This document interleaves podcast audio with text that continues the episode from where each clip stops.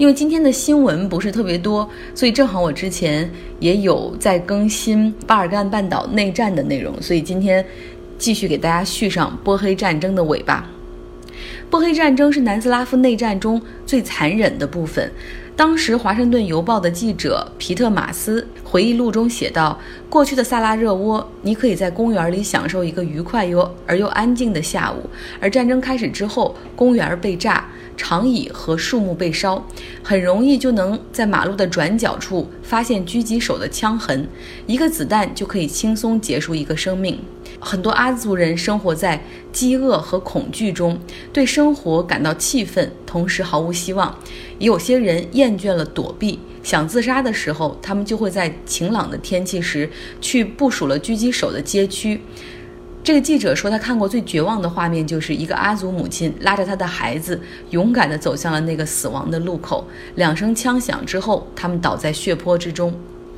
华盛顿邮报的记者皮特马斯说：“现代战争中，你能经常听到集中轰炸、附带伤害、热追踪导弹这些词儿，但在波黑战争里，我每天听到的都是种族清洗、狙击、强奸、烧杀抢掠，甚至听不到关于战事推进的进展，因为双方所有的伤害几乎都瞄准的是平民。”当时，联合国维和部队在萨拉热窝有驻军，只是为了维持人道主义的物资供应，实际上活动范围非常有限，也不会阻止平民被杀。皮特马斯回忆说，联合国维和部队的法国军团很粗鲁，乌克兰军团严重腐败，埃及军团效率很低。波黑人对对于这些联合国驻军也是充满了怨恨。当时，联合国秘书长加利来萨拉热窝访问，阿族百姓喊的是。佳丽，你是杀手。而在新闻发布会上，一个波黑的女记者提出的问题是：这么多的妇女和儿童被强奸、被枪杀、被饿死，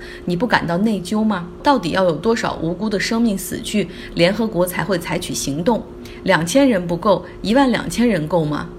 加利冷冰冰地回应说：“我希望阿族和塞族可以通过谈判来达成和平协议。我理解你的感受，但我能够列出全球现在有十个地方比萨拉热窝更糟。”华盛顿邮报的记者皮特马斯说：“我仔细想了想，列了列全球当时最糟糕的地方，我只能找到内战中的阿富汗、索马里、安哥拉。而联合国秘书长加利的这番话显然不负责任。”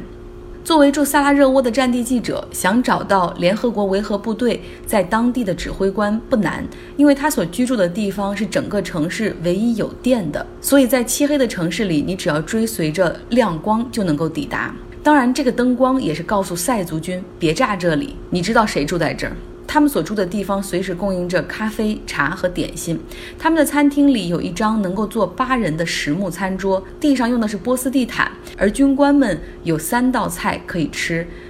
前菜是烟熏三文鱼、香煎鹅胸肉，还有餐后的甜点以及葡萄酒、气泡酒供应。与外面挨着饿的萨拉热窝简直是两个世界。联合国维和部队在当地的指挥官 Morellian 有一次随着物资车。前往波黑东部城市随布瑞尼卡，这里生活着七点五万人。若不是指挥官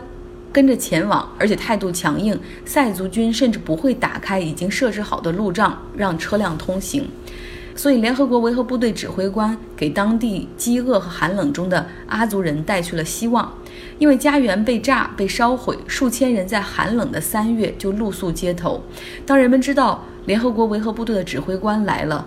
将他的车团团围住，要求他不要走。他只要离开这里，就不知道会有多少惨剧发生。Morellian 也感受到了当地人的绝望，他决定把当地的邮局改造成他的临时办公室。他用行动告诉塞族军，要想占领这座城市，并且清洗这里，Over my dead body，从我身上过去吧。他把自己作为人质。换来了塞族军的让步，允许联合国维和部队在此维持人道主义的物资援助。可两周之后，联合国把他召回，并且宣布结束他在他在波黑的任务。理由虽然没说，但不难猜测，因为他在没有授权的情况下擅作了主张。联合国部队内有很多士兵对于在波黑所发生的事情感到无助，因为很多时候食物运送到一半被塞族军拦住了，进了他们的仓库。几个士兵接受匿名采访的时候说：“我们最内疚的是，有的时候一群想逃离萨拉热窝的阿族人，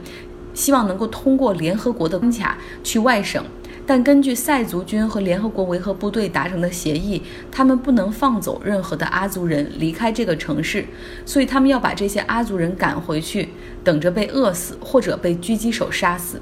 想逃走的阿族人通常是在夜晚行动，他们有的时候苦苦地跪在地上恳求维和部队让他们离开，但最终只能原路返回。很多维和部队的士兵战后创伤是内疚而导致的。基本上，联合国的态度是。阿族，请你不要反抗，反抗只会死更多的人。去和塞族军谈判吧。其实，联合国在克罗地亚战争中也是扮演如此的角色，调节塞族和克族停火。数千名维和部队士兵进入到塞族占领区来保护克族的难民撤离。可当塞族武装脱下他们的军装，掩盖身份去攻击克族平民的时候，联合国维和部队因为条款写得死死的，他们只能对杀戮视而不见。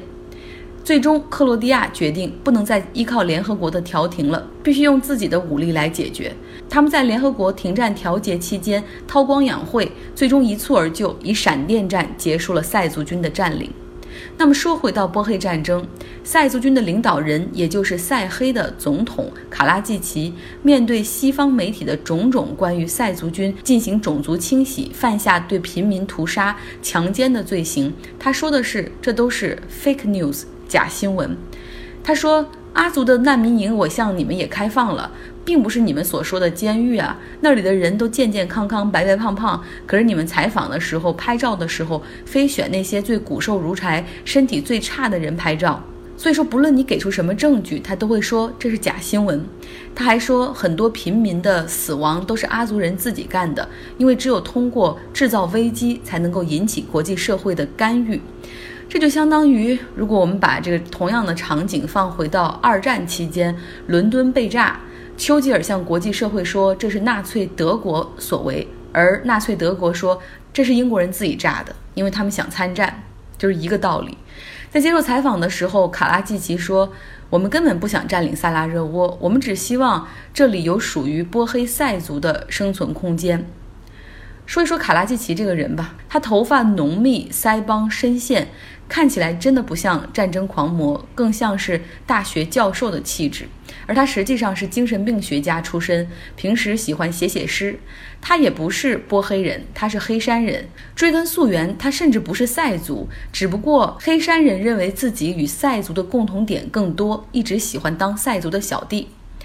那么他从黑山来到萨拉热窝读大学开始，就一直生活在萨拉热窝。一九八九年，他在萨拉热窝创办了塞族民主党。一九九二年的时候，他在这里成立了波黑塞族共和国，自己当起了总统。虽然有很多地方烧杀抢掠，当地武装的一些军官他没有办法实际控制，但对于萨拉热窝的围城战，他直接进行了指挥，并且下令在联合国安全区内屠杀阿族，犯下了反人类的罪行。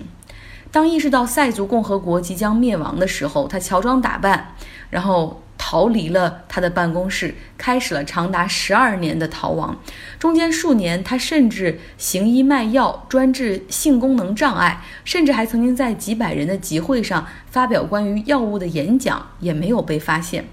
在二零零八年，他终于被捕，并且被引渡到海牙国际法庭受审。当时他依旧振振有词，舌战四方，说自己是塞族人的英雄。他被判处终身监禁，目前还活在监狱里。